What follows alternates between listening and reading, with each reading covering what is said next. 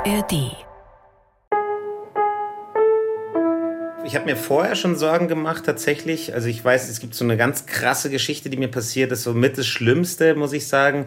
Muss jetzt aber aufpassen, ob ich die auch tränenfrei rauskriege. Musst du nicht tränenfrei rauskriegen. Ja, machen wir bin mal. nur ich. Bis bin nur ich und zwei Kameras. und der Laurin. Und der Laurin. Nee, ich habe auch eher tatsächlich kein Problem zu weinen.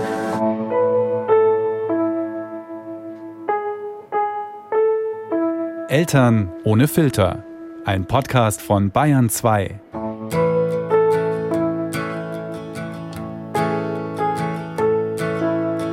Hallo liebe Eltern, bevor wir jetzt anfangen zu weinen, lasst mich euch kurz erstmal begrüßen. Ich bin's, die Schlien, auch wieder zurück aus der Staffelpause. Ich war sogar kurz im Urlaub. Das muss ich euch eigentlich ganz schnell erzählen. Das war nämlich ganz spannend. Also, ich war nicht lange weg. Eigentlich nur drei Tage mit meiner besten Freundin, ihrer Mama und ihrer Tante. Ganz witzige Kombi. Weil irgendwie hat sich's für mich fast angefühlt wie Kindsein oder so Teenager-Schlien, die mit der Familie der Freundin in den Urlaub fahren darf. Und das ist mal so richtig sich um nichts kümmern müssen. Und insofern waren diese drei Tage mehr Erholung als zwei Wochen Urlaub als Elternteil. Könnt ihr das so ein bisschen nachvollziehen? So, jetzt ist allerdings Schluss mit Urlaub, jetzt ist wieder harte Arbeit. Obwohl, was heißt hart? Gleich für meine erste Folge jetzt hier darf ich euch einen alten Freund von mir vorstellen. Simon Pierce.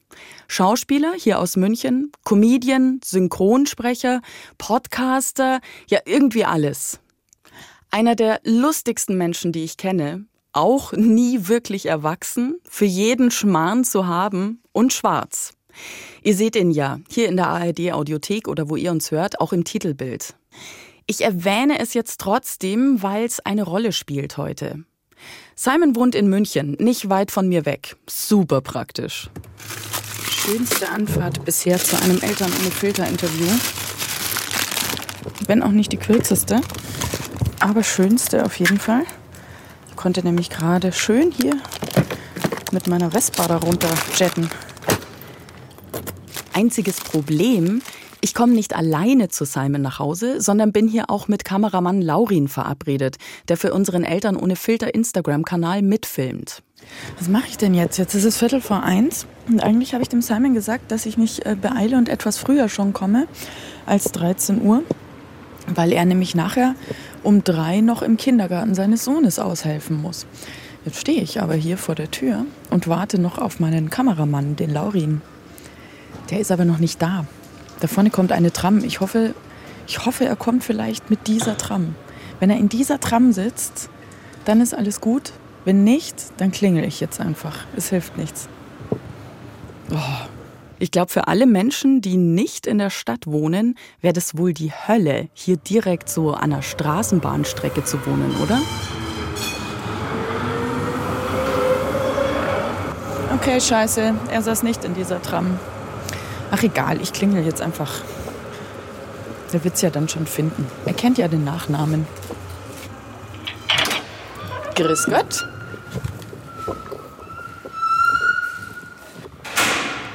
Oh, hier gibt's so einen schönen Meister Eder Hinterhof. Pumuckl-Vibes.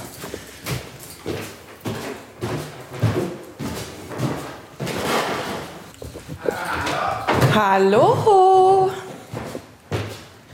Diese wunderschönen Münchner Altbauhäuser.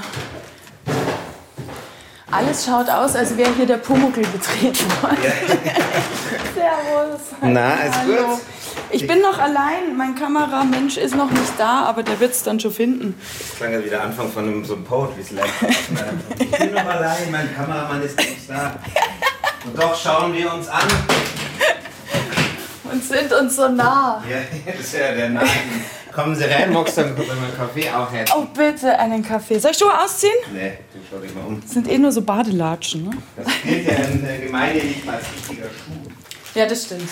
Ich bin das erste Mal hier in dieser Wohnung von Simon, seiner Frau Lisa und seinem fünfjährigen Sohn. Diese Pumuckl-Vibes hören direkt an der Wohnungstür auf. Jetzt ist es eine Münchner Familienaltbauwohnung mit bisschen Ikea, gemischt mit Lieblingsstücken, schlauer praktischer Nischennutzung für Stauraum und so liebevoll improvisierten Boho-Schick, würde ich sagen. Wir plaudern erstmal so ein bisschen. Wir haben uns schon länger nicht gesehen und einiges zu erzählen. Endlich mal wieder zusammen was trinken gehen, endlich mal seine Frau kennenlernen. Das steht schon ewig aus, aber dann kommt natürlich immer was dazwischen. Und dann klingelt auch schon Laurin und schleppt das Kameraequipment drauf. Und schon bin ich wieder im Arbeitsmodus. Und wir starten so ganz komisch verlegen kichernd das Interview. Hallo Simon. Hallo Schlien. Wie schön, dass du äh, jetzt Zeit genommen hast, dass du die, die Gelegenheit noch hast. Du kommst jetzt gerade eigentlich aus Berlin, oder? Ich komme aus Berlin vom Drehen quasi. Also jetzt nicht direkt, Gestern. aber gestern. Ja. Gestern. Was hast du gedreht? Hast Äh, jetzt darf ich es auch sagen. Public Affairs heißt die Serie jetzt. Die hatte leider vorher einen super schönen Arbeitstitel und jetzt haben die das irgendwie abgeändert, aber da steckst du nicht drin. Was war der super schöne Arbeitstitel? Das Chamäleon fand ich viel cooler. Es geht um so einen, also der Hauptdarsteller Helgi Schmidt ist so ein ähm, PR-Berater. Es geht so weitestgehend um Lobbyismus im, im politischen Berlin. Und er ist halt so ein ähm, PR-Berater, der eben mal für, also ich bin der Sprecher von der Pharma- und Chemieindustrie, mal arbeitet er quasi für und mit uns, dann aber auch mal mit dem Umweltverband zum Beispiel. Mhm. Ah, wie ein Chamäleon. Wie ein Chamäleon, genau. Ah, und irgendwie ist es auch so ein geheimnisvollerer Titel. Naja, jetzt heißt es Public Affairs, ist halt jetzt klarer. Ist halt so wie deutsche Filme halt heißen. Die heißen dann, dass man im Untertitel auch noch checkt, was, um was es geht.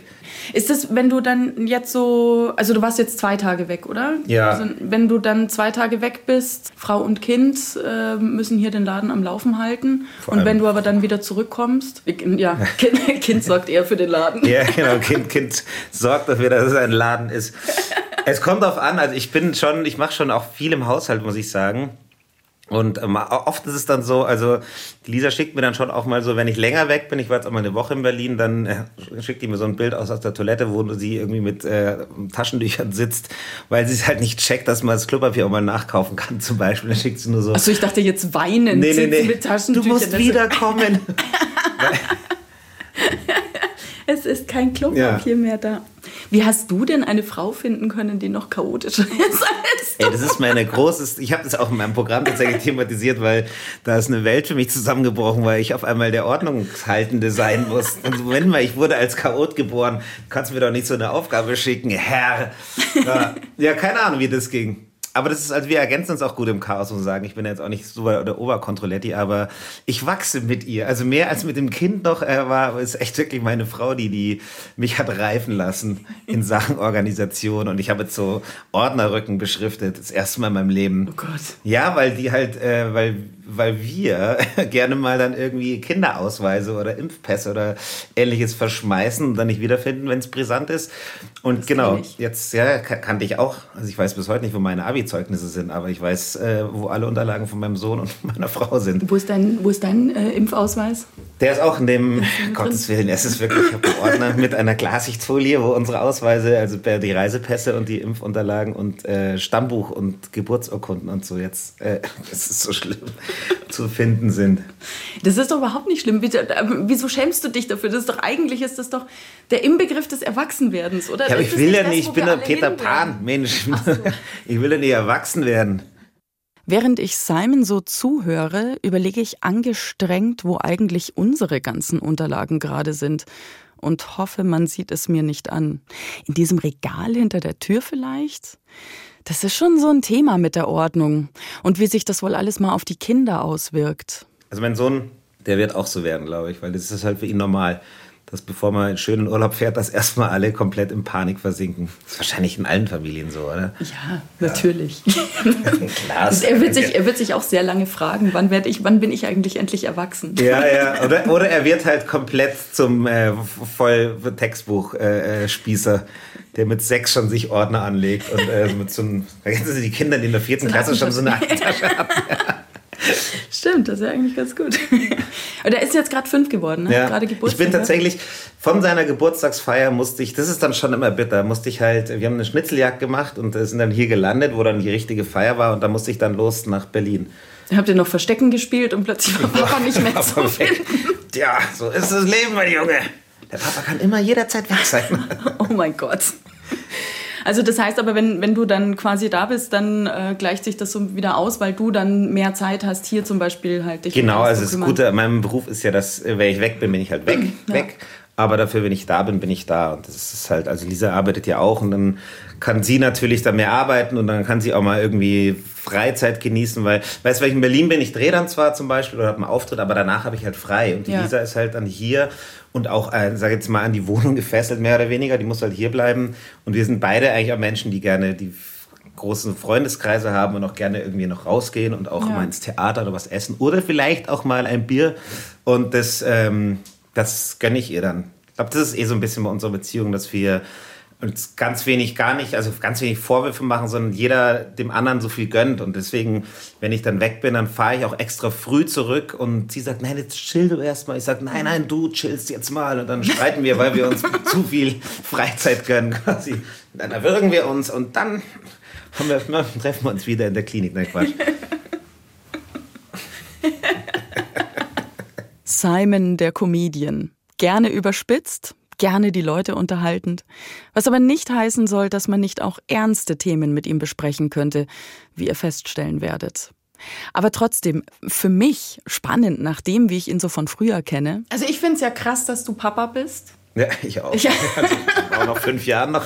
Weil ich mich erinnern kann, dass du dich eigentlich, du warst eigentlich jetzt nicht so der Typ, der so gleich gesagt hat, ich will unbedingt Familie und Kinder und nee, äh, heiraten und also Frau und aber dann hat sich das jetzt irgendwie alles so ergeben. Es ist so passiert, ja, mein Gott, das ist Pläne sind da, was ist das, das Leben ist äh, Pläne, die keine Ahnung. Das war das was passiert, während du Pl Genau, Pläne genau, wenn du was anderes planst oder sowas, genau. oder Pläne sind das, was passiert, während du lebst? Nee. Irgendwie irgendwas anderes. mit Leben, Plänen und passieren auf jeden Fall. Und so ist es halt passiert. halt auch. Also ich hatte es ich habe schon immer Kinder gemocht und habe auch echt viel irgendwie auch ganz lange ja, so eine Kinderbetreuung gemacht in meiner Freizeit in, in Aachen. Aber irgendwie dachte ich das nicht, dachte nicht, dass es zu meinem Leben passt, also zu meinem dann doch irgendwie schnellen und eben eben äh, inkonstanten Leben und immer weg sein und so. Und ich wollte, wenn dann schon eben auch ein Daddy sein, der halt eben da ist und nicht immer nur irgendwie alle zwei Wochen mit einem Geschenk äh, von Montage zurückkommt. Mhm. Und ja, mit mir ist es dann einfach passiert bei, bei uns. Also es war dann tatsächlich so, dass wir relativ, relativ frisch zusammen waren und ja auch eine Fernbeziehung hatten. Ich war in München, Siegen, also es war echt so eine reine Partybeziehung. Wie weit eigentlich. ist denn das von München nach Siegen? Das sind schon, also mit dem Zug fährst du fast sechs Stunden. Äh. Das ist halt so zwischen Frankfurt und Köln, jetzt mal grob gesagt. Und dann musst du halt eben entweder nach Köln oder nach Frankfurt und dann mit so einem mit der Hessischen Landesbahn dann eben da in den, Südzipfel von NRW fahren. Und ja, also tatsächlich war es dann irgendwann so, dass äh, Lisa, ja, kann ich erzählen, mich angerufen hat, meine so, ähm, ich bin irgendwie drüber. Und ich war so, finde ich irgendwie gar nicht so schlimm. Und mhm. sie so, ja, ich irgendwie auch nicht. Und es war dann zwar nichts, aber dann haben wir so quasi äh, ah. fernmündlich akquiriert äh, festgestellt, okay, krass, wir haben doch beide irgendwie Bock auch oder können uns das vorstellen dass wir eben gemeinsam eine richtige Familie gründen. Und genau, dann, dann ist es passiert. Und wir haben uns tatsächlich auch direkt beide gefreut.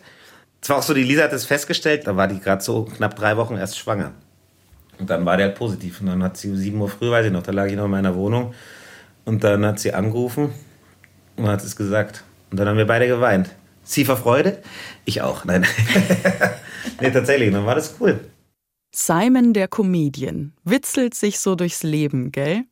Ich kann mich erinnern, in meiner Folge mit Lisa Hamann aus der letzten Staffel hat sie auch als Geheimwaffe in allen Phasen mit Kindern Humor genannt. Da ist schon was dran. Simon und ich haben gemeinsam, dass wir ungeplant und ziemlich früh in der Beziehung plötzlich Eltern wurden.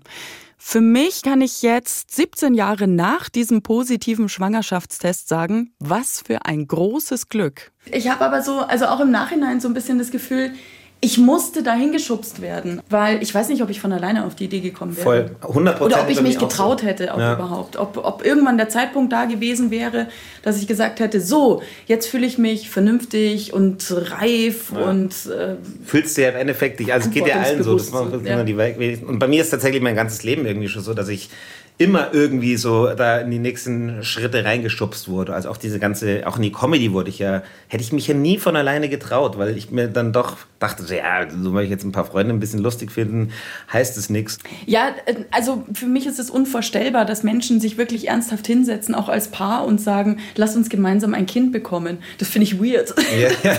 Die finden uns aber auch weird. Das ist halt, es gibt halt genau. halt verschiedene Lebensansätze. Ganz genau. Das merkst du ja generell auch so als bei in der Erziehung immer, wenn du andere anschaust, denkst, krass, man das gefühlt machen die alles falsch, aber dann sieht man, die sehen halt uns auch, denken sich so, boah, krass, so, ihr macht alles falsch. Aber ich glaube, jeder macht es halt für sich richtig.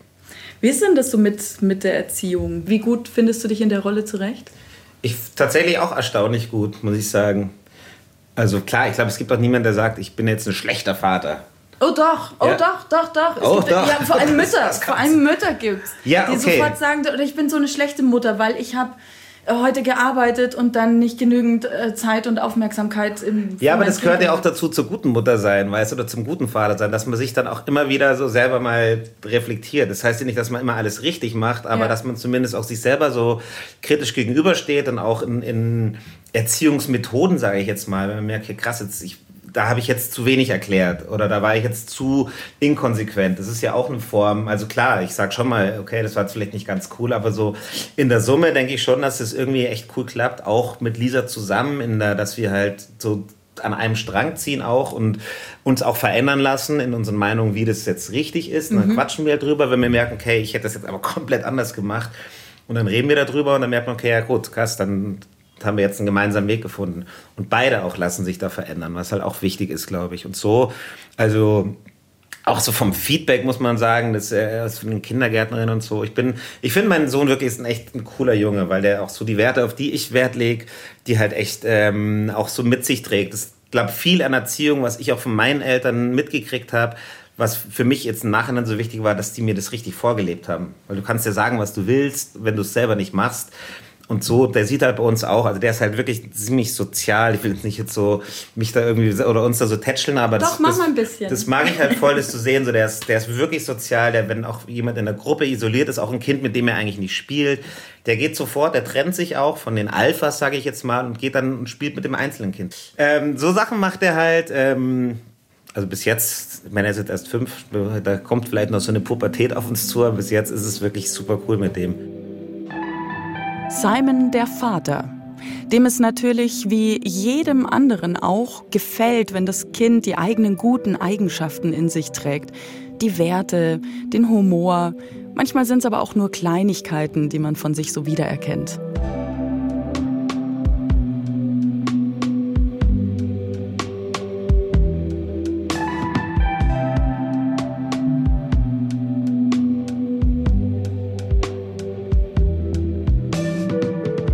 Und dann erzählt Simon mir aber auch von Simon, dem schwarzen Vater, der noch vor der Geburt seines Kindes in eine Situation geraten ist, die ihn hat hoffen lassen, dass sein Kind etwas von ihm nicht haben wird.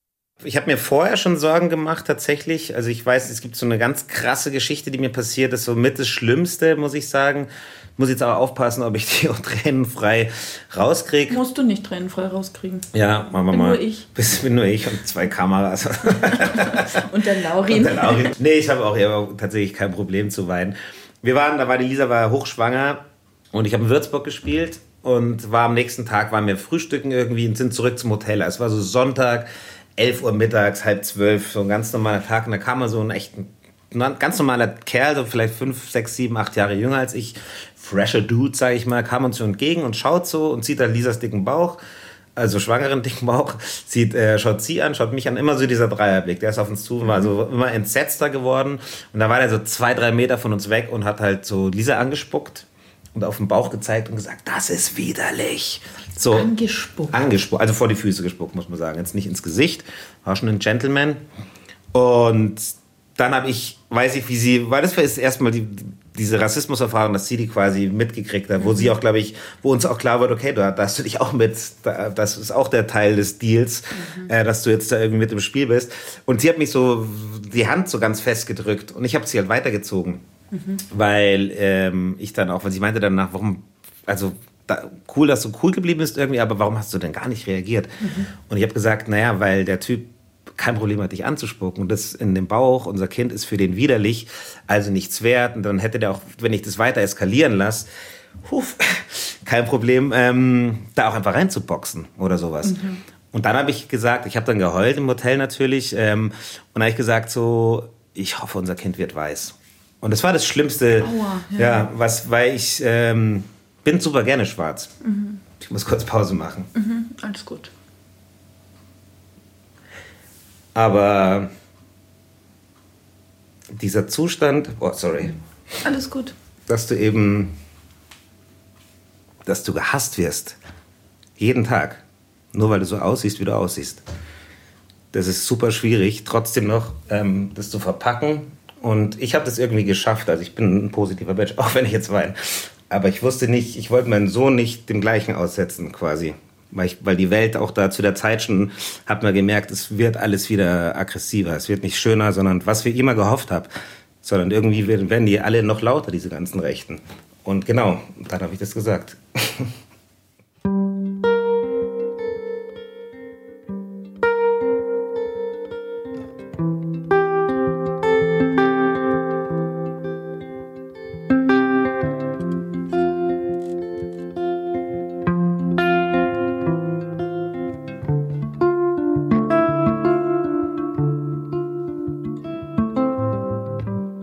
Seid ihr schwarz? Dann werdet ihr das, was Simon da sagt, über die wieder lauter werdenden Rechten, wohl ziemlich sicher bestätigen und nachvollziehen können. Seid ihr weiß, dann werdet ihr vielleicht, ähnlich wie ich, ein bisschen überrascht sein. Ist das wirklich so? Ich mag das immer gar nicht so glauben, in meiner behüteten weißen Bubble. Ich will das gar nicht sehen und Tatsache ist, ich muss das ja auch gar nicht sehen, weil es begegnet mir ja nicht, weil ich weiß bin. Das ist der Grund. Kurze Pause.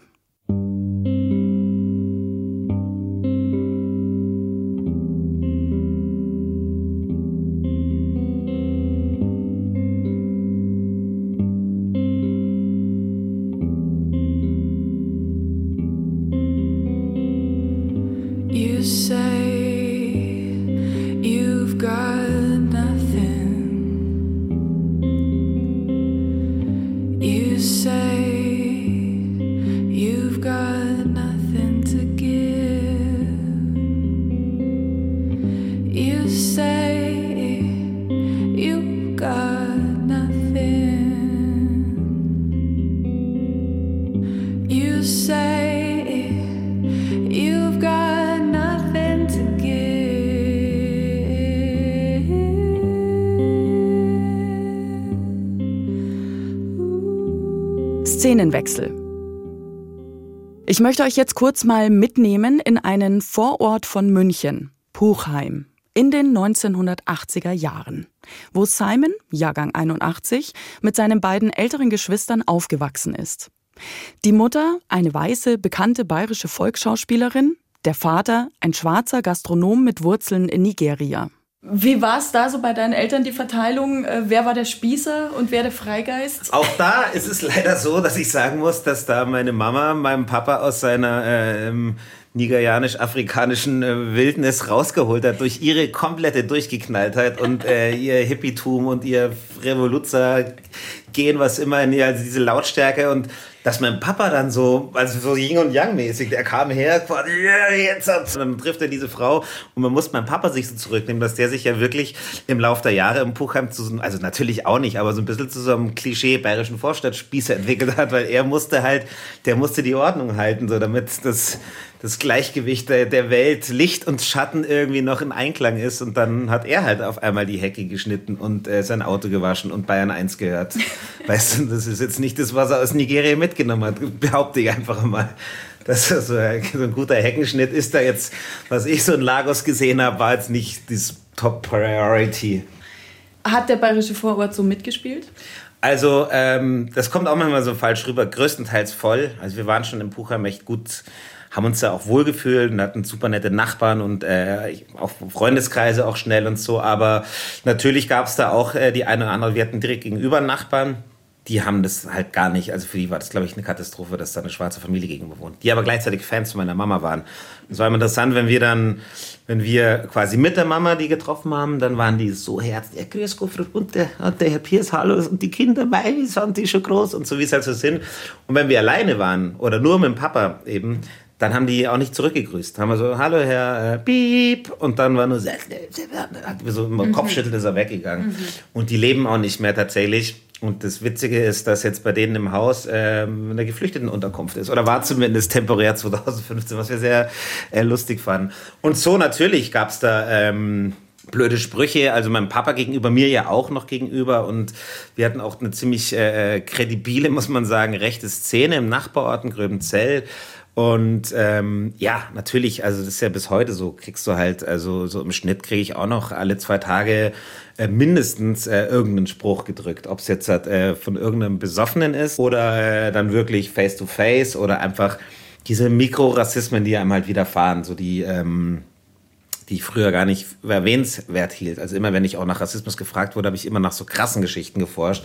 Aber das, was ja viel schlimmer ist, sind diese kleinen. Und das hat der Papa natürlich voll mitgekriegt. So dieser stetige Tropfen. Dieser kleine Tropfen, der auch, wo die Leute auch manchmal denken, man sei übersensibel, die, der, der hat halt nur mal, du wirst halt mal von der Polizei kontrolliert oder Mai, da hat halt mal jemand die Handtasche weggetan äh, in der U-Bahn. Das ist mir auch schon passiert. Aber wenn es halt so viel passiert, dann ist man vielleicht auch übersensibilisiert, weil ich es halt mein tägliches Leben, seitdem ich auf der Welt bin. Nicht alles nur Karma. Ja, genau, es ist nicht nur Karma, ja. Und genau, das hatte der Papa natürlich noch viel massiver als auch in den 70ern, wo er kam. Deswegen, es war unter anderem ein Grund, warum er auch uns auch so erzogen hat. Er hat immer gemeint, Simon, ihr seid, du bist immer unter besonderem Fokus. Wenn, ihr dann, wenn man dann fünf Jungs losziehst und irgendwie Scheiße baust, was Kleines klaust, was man jetzt so macht als, als, als Teen. So, die vier Jungs, da wird's heißen, ja, die Lausbürme, die müssen Busamme hey. Und bei dir, wenn sie sagen, war ja klar, der Schwarze klaut. Und das ist einfach auch eine Wahrheit, mit der er aufgewachsen ist. Und deswegen bin ich auch tatsächlich schon auch immer bis heute der, der bravste von meinen Freunden so, der immer schaut so, hey, also jetzt sind wir jetzt, die wilden Zeiten sind auch so, nein, sind sie nicht dass man halt eben, man muss jetzt nicht auf Teufel komm raus irgendwie. Also so Vandalismus und die ganze Scheiße habe ich halt auch nie gemacht, weil auch, auch aus dem Grund, glaube ich.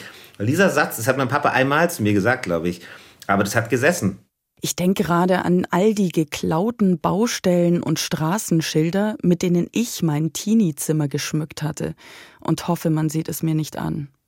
Und ich denke an Simons leider 2004 schon verstorbenen Papa, wie er als junger, hochintelligenter Stipendiat nach Deutschland gekommen war.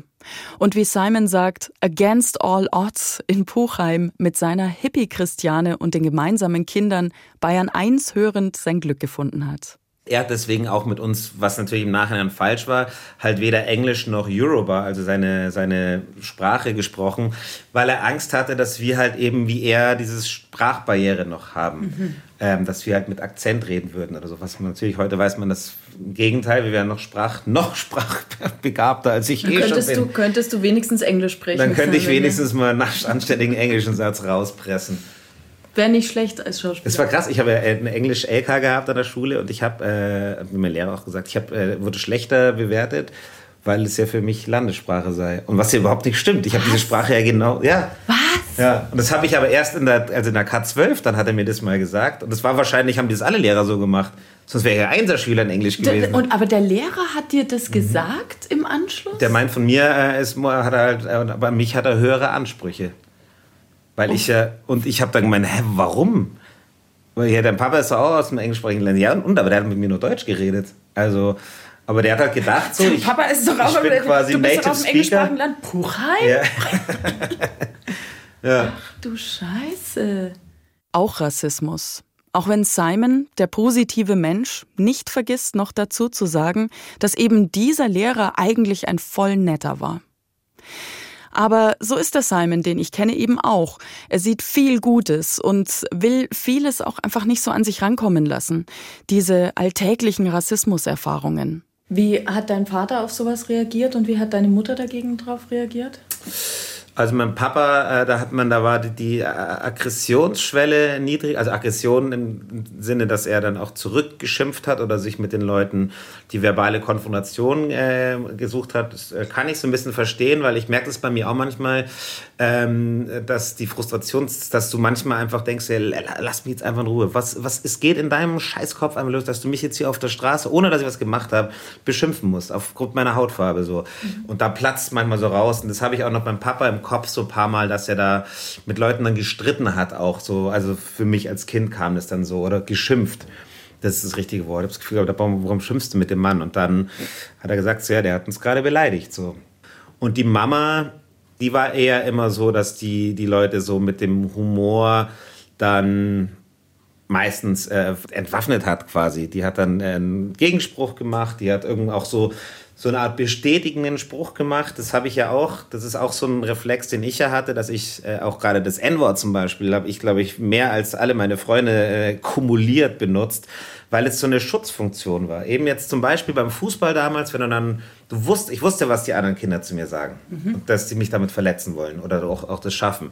Und deswegen habe ich diese ganzen Witze und auch bei Erwachsenen früher, ich habe die immer gemacht, also so psychologisch im Nachhinein, um ihnen ihre, ihre Waffe wegzunehmen. Mhm, wenn ich schon, wenn ich die Witze ja. selber mache, dann könnt ihr mich nicht mehr verarschen. Ja. Ich zeige es so, ihr könnt mir damit nicht wehtun, weil ich es selber schon gemacht habe. Und dann hast du dieses, das finde ich ja super, also, dass, du noch so, dass, dass, du jetzt so locker mit dem Thema umgehst. Aber ich gehe nicht eigentlich nicht locker damit um, sondern ich, äh, ich, ich raub euch nur die Möglichkeit, mich zu verletzen. Du schützt dich im Grunde. Ja. Ne?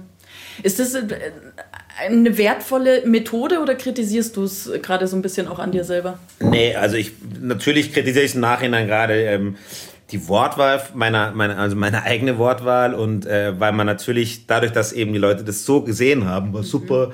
hast du denen ja so eine Legitimation gegeben. Aber ich äh, kritisiere mich nicht, weil ich Ich kenne auch einen Schwarzen. Genau, der, der, der ist so locker damit. Also da bist du ein bisschen empfindlich, genau. Mhm. Aber äh, ich kritisiere mich nicht, weil das war meine einzige Möglichkeit, mich zu schützen, einfach in dem Alter. Weil auch, ich gab halt keine anderen Werkzeuge. Also heute würde man da bestimmt welche finden, aber dieses Thema ist ja auch, es wird mir drüber geredet, aber damals war das war meine einzige Chance, nicht ähm, jeden Tag zu heulen, tatsächlich. Ist aber keine Methode, die du deinem Sohn jetzt weitergeben würdest. Nee, jetzt nicht mehr. Also ich habe ja jetzt auch meine Erfahrung, meine Lebenserfahrung, auch die angelesenen Erfahrungen oder auch an, an äh, durch Gespräche äh, und deswegen hat man als andere Möglichkeit. Und mein Sohn muss man auch sagen, der wird die Probleme nicht haben. Der kann ja, der ist ja fast durchsichtig. da lachen wir jetzt wieder so blöd. Oder nicht blöd, aber blöd, wie man in Bayern sagen würde. Aber ich habe mich gerade an was erinnert. Das stimmt nämlich. So haben wir damals, vor vielleicht zehn Jahren, alle reagiert auf Simons Witze. Dieser Satz, ich habe auch einen schwarzen Freund und der nimmt das alles total locker. Der fiel schon ab und zu mal. Und gemeint war natürlich Simon. Aber jetzt erst kapiere ich, was dahinter steckte. Nicht Simon, der lockere Comedian, sondern Simon mit dem Schutzschild, um den alltäglichen Rassismus vorwegzunehmen, auch aus seinem Freundeskreis, selbst wenn nicht böse gemeint. Das wird er jetzt nicht hören wollen, aber ich schäme mich. Auch wenn ich jetzt nicht so zu seinem engeren Freundeskreis gehörte, aber man kannte sich halt. Nur offenbar nicht gut genug. Und wir waren vielleicht alle nicht sensibel genug, um das zu merken. Und er vielleicht auch nicht. You don't know.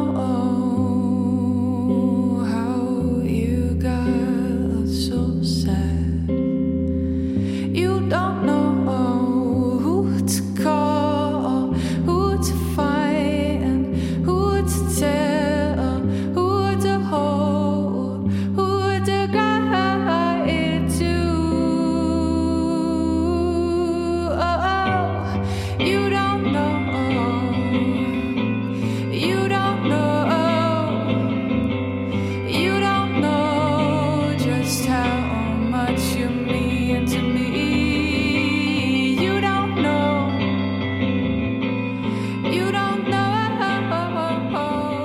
bin super gerne schwarz, hat Simon vorhin gesagt.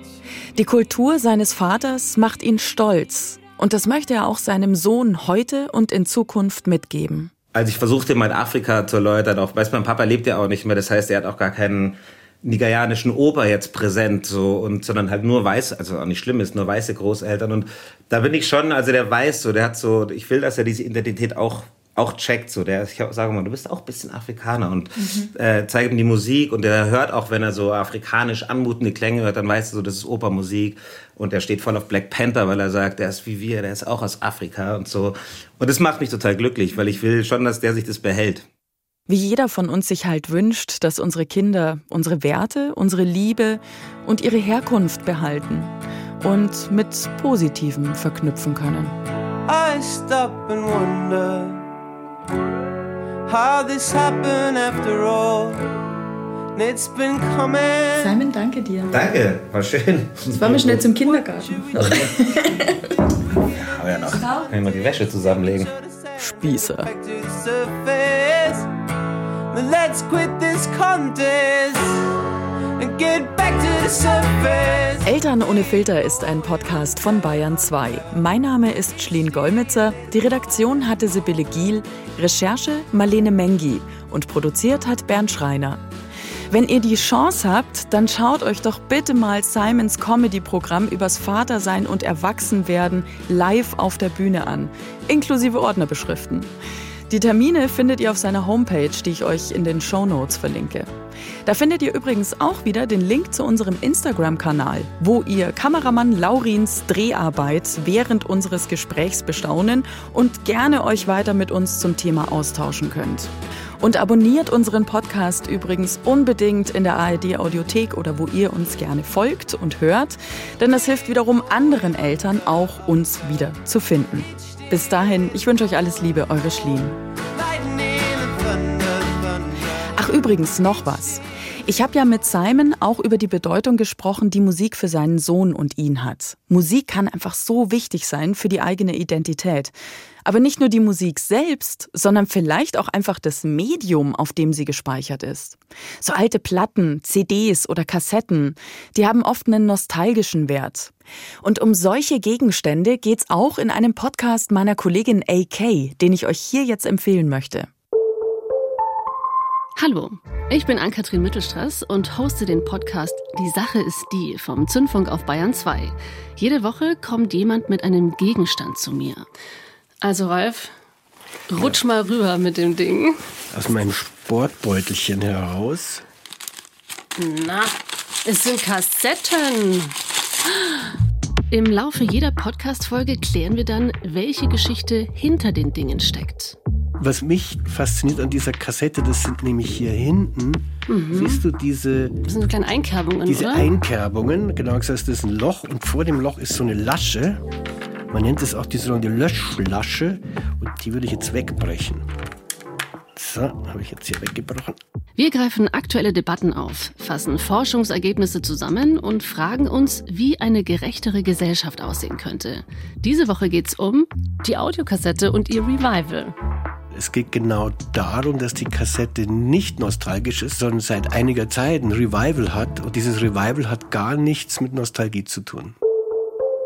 Die Sache ist die, läuft immer sonntags um 22.05 Uhr auf Bayern 2 und die neue Folge gibt es jetzt schon in der ARD Audiothek und überall, wo es Podcasts gibt. Zündfunk